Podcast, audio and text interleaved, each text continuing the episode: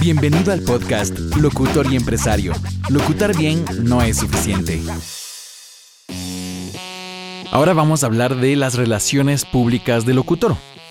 Una de las cosas que me he encontrado es que cuando yo pregunto a la gente qué son las relaciones públicas, recibo un montón de respuestas como relacionarse con la gente o como el cómo uno se comunica, bueno, y un montón de definiciones que no son correctas porque realmente no sirven para hacer algo y eso es lo importante, que la definición de la palabra nos sirva para actuar.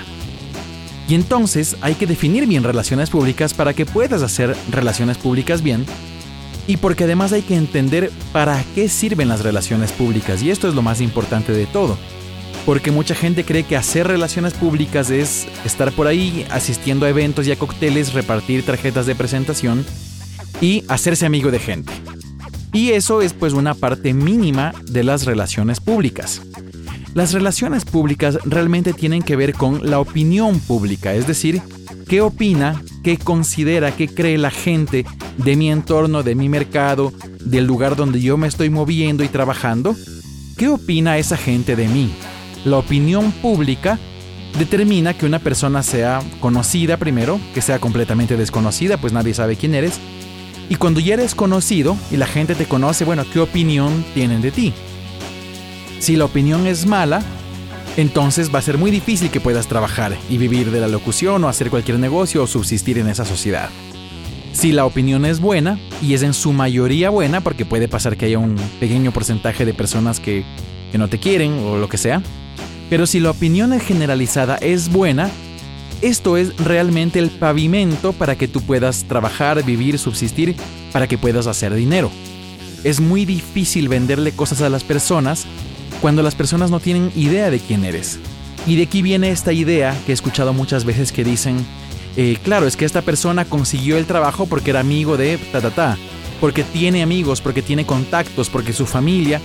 Y eso es obvio, no es malo. La gente lo dice un poco con rencor, pero es que es lo real. Uno contrata a la persona que ya conoce, uno contrata a la persona de la cual le han hablado bien. Uno contrata a una persona de la cual tiene referencias. Uno contrata a una persona a la cual ya, no sé, le ha visto en muchas ocasiones o sabe más cosas de esa persona, porque siempre es un menor riesgo eso a darle la oportunidad por primera vez a esta persona absolutamente desconocida de la cual no sabemos nada. Y si hablamos de la locución comercial, del doblaje, que son mundos al menos en Latinoamérica, donde siempre hay apuro, donde siempre estamos tarde para las cosas, cuando llega el momento de hacer el audio, y ya nos llega tarde el producto. Es decir, ya tenemos que, grabar muy rápido y a veces nos dicen, necesito que quede listo esta, esta grabación de este comercial en una hora. Y uno sabe que tiene una hora y que tienes que entregarle una hora. Porque las personas que te llamaron confían en que tú lo vas a resolver y entonces uno pues abre su casting de locutores y dice a quién llamo. Obviamente uno no va a llamar al que no conoce, al que no tiene una referencia, al que no le han hablado, por lo menos si es que no está alguno que confíes mucho disponible, vas a ir al que más confíes a pesar de que no le conozcas. ¿Y cómo vas a confiar aunque sea un poco más? Porque tienes referencias, porque alguien te lo recomendó. Pero finalmente, esas son las relaciones públicas. Es decir, cuáles son todas esas demostraciones existentes de que tú eres bueno y de que eres confiable. ¿Ves cuál es la opinión generalizada de, ti? Y entonces si yo no tengo una opinión de nadie de ti, eh, es difícil contratar porque tengo que elegir entre los que tenga, entre los que conozca, para poder decir, oye, en este por lo menos he escuchado un par de cosas. Bueno, creo que me han dicho que es bueno. ¿Ves? Y así se basa la vida y así se basa el trabajo de todas las empresas y todos los individuos del mundo. Sabemos que la mayoría de esos procesos de selección formales de las empresas son una farsa al final del día. Porque van a terminar contratando de la gente de la que tengan mejores referencias. Y, si las referencias son de conocidos, es aún mucho mejor. Nosotros al comprar productos en Internet buscamos cuántas estrellas tiene el producto y leemos los comentarios que las personas han hecho de ese producto porque confiamos mucho más en los comentarios de la gente que en lo que la misma marca pueda decir de sí misma. Esto significa que si tú como locutor, aunque tengas un marketing espectacular y tienes una página web que habla maravillas de ti mismo, no vale tanto como si alguien más está hablando maravillas de ti. Esas son las relaciones públicas, es una parte de las relaciones públicas. lograr que otras personas estén hablando bien de ti a otras personas, a tus clientes, a tus futuros o posibles clientes, a tus amigos y a todo el mundo. Entonces es muy importante, como te das cuenta, el valor de las relaciones públicas es inmenso. No es solamente justo ir a cócteles y conocer gente, porque si uno quiere vivir de una profesión tiene que tener muchos clientes, no, no dos, tres, cinco conocidos, por ahí ocho, diez. Realmente uno necesita bastante, porque de esos diez, y si yo soy un locutor, aunque tenga diez productoras, diez agencias que me contraten, no me van a contratar todas las semanas solo a mí.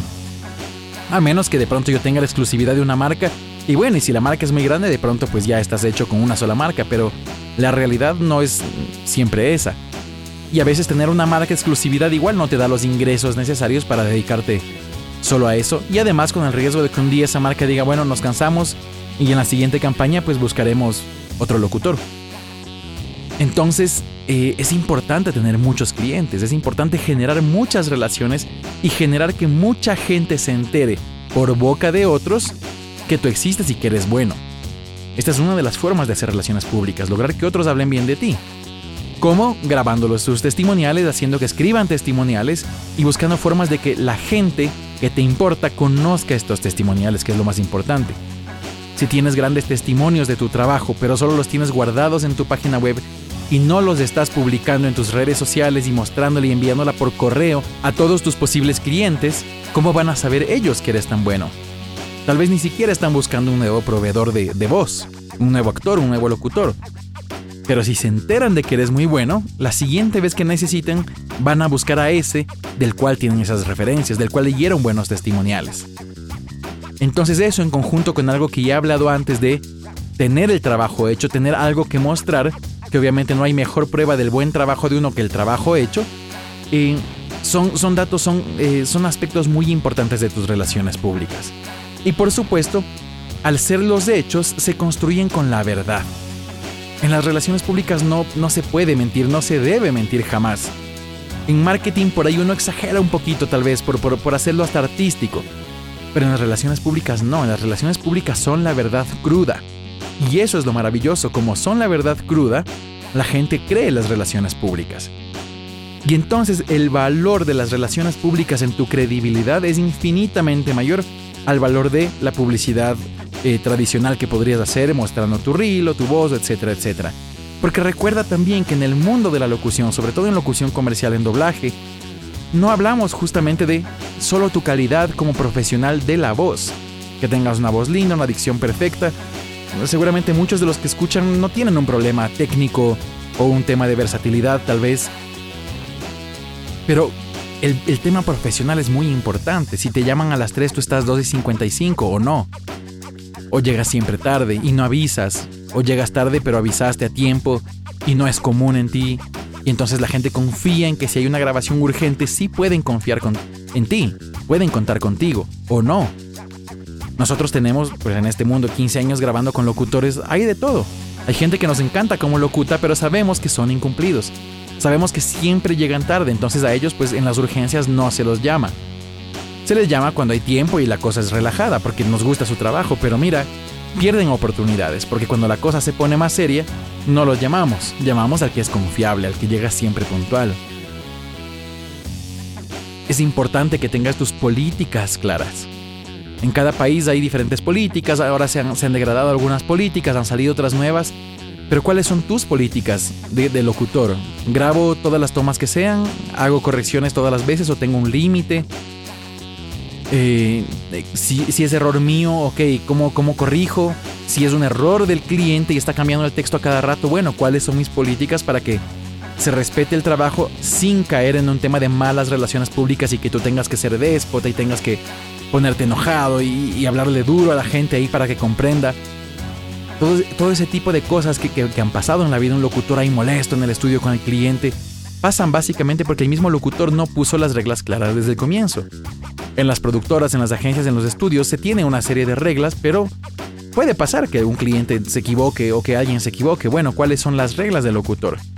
Y si las deja claras el locutor siempre, pues nadie tiene por qué molestarse ni nada, sino que simplemente uno va hacia la regla, hacia lo que está escrito, y dice, cierto, el locutor antes de aceptar el trabajo dejó por escrito esto. Bueno, entonces o nos atenemos a las consecuencias o, qué hacemos, pero ¿Ves? Eso es, muy tranquilo, no hace falta enojarse, no hace falta eh, discutir. Simplemente dejas tus reglas claras. Y mira, cuando tú dejas tus reglas claras como locutor, tú te ves profesional. Puede que ah, si yo voy a grabar contigo en mi empresa, es tan simple. Si me gustan tus reglas, grabo contigo. Si no me gustan tus reglas, no grabo contigo. O se llega a un acuerdo mutuo. Nosotros tenemos reglas propias, ok, a ti te gustan nuestras reglas, bueno, entonces trabajemos juntos. ¿Ves? No estás obligado a, trabajar con nadie. Pero el hecho de que existan reglas te hace profesional y eso dan buenas relaciones públicas hacia ti. La gente dice, wow, el locutor, esta locutora, son muy profesionales, tienen, nos dan un panorama claro de qué esperar de ellos. Y si aparte son cumplidos, puntuales y hacen su trabajo bien, entonces eso, eso te da grandes relaciones públicas. Y así mismo cuando alguien viene y dice, necesito un locutor. Bueno, entonces uno recomienda a quién? Recomienda a la gente buena, a la gente puntual, a la gente que hace bien su trabajo, que no se pelea con los otros, que llega limpia, que llega aseada, que se ve bien. Y no tiene que ser bonita o bonito, guapo o guapa, pero llega aseado, no oliendo a sudor de que vino en un bus Mira, son cosas que pasan, es, parte del día a día. A veces un locutor tiene que moverse mucho, no siempre eh, tiene el, el medio de transporte adecuado. Pero mira, todos esos temas son importantes que tomar en cuenta, porque la gente está observándote y la gente se da cuenta de todo. Y entonces todas esas impresiones van generando unas grandes relaciones públicas o van generando unas relaciones públicas no tan buenas y empiezan a hacer que se prefiera a otros. Y finalmente, y uno de los puntos más importantes, y, esto hace alusión a lo que dice el subtítulo de este podcast, que locutar bien no es suficiente, es que tal vez te hayas preguntado cómo puede ser que este locutor que yo conozco y es más malo que yo, trabaje más que yo. ¿Cómo puede ser que le elijan a él en lugar de a mí? Bueno, él tiene mejores relaciones públicas que tú, es así de simple. La gente no puede saber si tu calidad es superior si tú no le has mostrado eso y no te has encargado de que lo sepa de verdad. A veces un solo contacto con un cliente no es suficiente para que la persona se entere de verdad. Muchas veces uno tiene muchos contactos esporádicos con personas y el día siguiente ya te olvidaste. Y uno dice, uy, pero ya me conoció. Para mí era importante porque yo quería trabajar para esta persona. Pero tal vez para esa persona ese encuentro no fue tan importante porque él tenía mucha gente con la que trabajar, no estaba buscando. Entonces, por supuesto que pasa, la gente se olvida de ti, como muchos clientes se han olvidado de mí después del primer contacto. Y cuando yo he llamado de, regreso y he dicho, oye, eh, cuéntame cómo vamos, eh, trabajemos juntos, me han dicho, uy, cierto que existes, no me había acordado de ti. A pesar de que nos reunimos, les regalé una taza, un esfero y estuvimos juntos media hora en su oficina, bueno, a los dos meses esa persona necesitó alguien que le ayude con lo que yo hago y se olvidó, por completo se olvidó de mí. Entonces también parte de tus relaciones públicas significa que te comunicas mucho y, y, buscas constantemente que se entere todo el tiempo de lo bueno que eres, de lo bien que haces las cosas, de lo confiable que eres. Y la mejor forma de eso es justo a través de que otras personas sean las que digan eso de ti, demostrar tu trabajo y demostrarlo de todas las formas posibles. Eso, bueno, hay mucho más de lo que podría hablar en el tema relaciones públicas, pero eh, no, no, no es una clase de relaciones públicas, sino que quiero dejar primero sentado el punto de lo importante que es eso. Hacer bien las cosas y después comunicar mucho con pruebas que uno hace bien las cosas, no con promesas, con pruebas de que haces bien las cosas.